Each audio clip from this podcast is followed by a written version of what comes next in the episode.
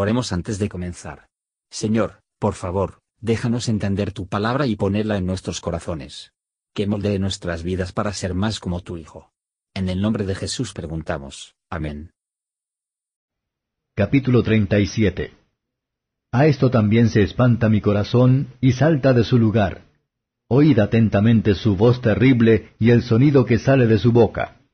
Debajo de todos los cielos lo dirige y su luz hasta los fines de la tierra. Después de ella bramará el sonido, tronará él con la voz de su magnificencia. Y aunque sea oída su voz, no los detiene. Tronará Dios maravillosamente con su voz. Él hace grandes cosas que nosotros no entendemos. Porque a la nieve dice, desciende a la tierra, también a la llovizna y a los aguaceros de su fortaleza. Así hace retirarse a todo hombre, para que los hombres todos reconozcan su obra. La bestia se entrará en su escondrijo, y estarás en sus moradas. Del mediodía viene el torbellino, y el frío de los vientos del norte. Por el soplo de Dios se da el hielo, y las anchas aguas son constreñidas. Regando también llega a disipar la densa nube, y con su luz esparce la niebla. Asimismo por sus designios se revuelven las nubes en derredor, para hacer sobre la haz del mundo, en la tierra, lo que él les mandara. Unas veces por azote, otras por causa de su tierra, otras por misericordia las hará parecer. Escucha esto, Job. Repósate y considera las maravillas de Dios. ¿Supiste tú cuándo Dios las ponía en concierto y hacía levantar la luz de su nube?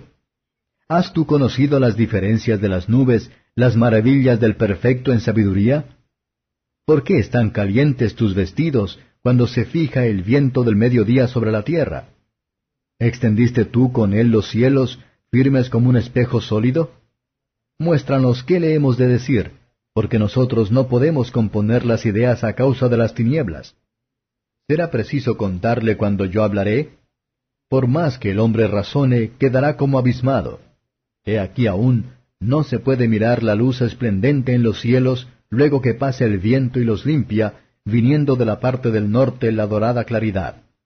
En Dios hay una majestad terrible.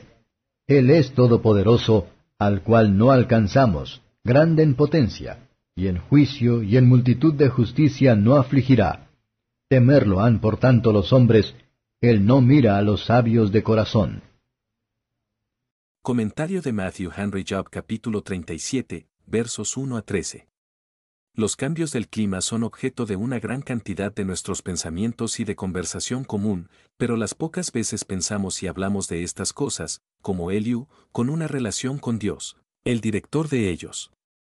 Debemos notar la gloria de Dios, no solo en el trueno y el relámpago, pero en los cambios más comunes y menos terribles del clima, ya que la nieve y la lluvia. Naturaleza dirige a todas las criaturas a refugiarse de una tormenta, ¿y vendrá el hombre solo puede ser desprovisto de un refugio? O, que los hombres quiso escuchar la voz de Dios, que en muchos aspectos les advierte a huir de la ira venidera. Y los invita a aceptar su salvación y para ser feliz. La mala opinión que los hombres entretienen de la dirección divina, aparece curiosamente en sus murmullos sobre el tiempo, a pesar de todo el resultado del año demuestra la insensatez de sus quejas. Los creyentes deben evitar esto, no hay días son malos, si Dios les hace, a pesar de que hacemos muchos malos por nuestros pecados. Versos 14 a 20. Debido pensamientos de las obras de Dios le ayudará a reconciliarnos con todas sus providencias. Así como Dios tiene un gran alcance, congelación viento del norte, por lo que tiene una descongelación, componiendo viento del sur, el espíritu se compara con los dos, porque ambos convence y comodidades. Canción de Salomón 4 verso 16. El mejor de los hombres son mucho en la oscuridad relativa a las perfecciones gloriosas de la naturaleza divina y el gobierno divino. Los que, por la gracia, saben mucho de Dios, no saben nada, en comparación con lo que ha de ser conocido, y de lo que se sabe, cuando lo que venga lo perfecto, versos 21 a 24. yo concluye su discurso con algunas grandes dichos relativos a la gloria de Dios. La luz siempre está, pero no siempre está a la vista. Cuando las nubes se interponen entre el sol se oscurecerá el día claro. La luz del favor de Dios brilla siempre hacia sus siervos fieles, a pesar de que no siempre se ve.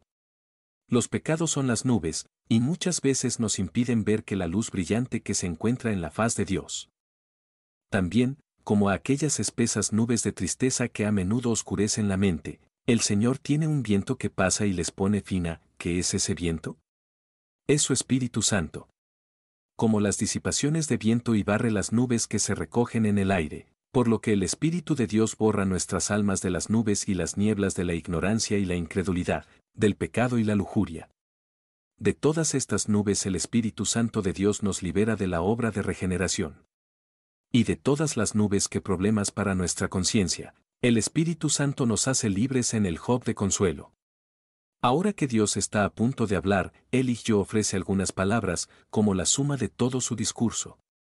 Con Dios es terrible majestad tarde o temprano todos los hombres lo temerán. Gracias por escuchar y si te gustó esto, suscríbete y considera darle me gusta a mi página de Facebook y únete a mi grupo Jesús Answers Prayer.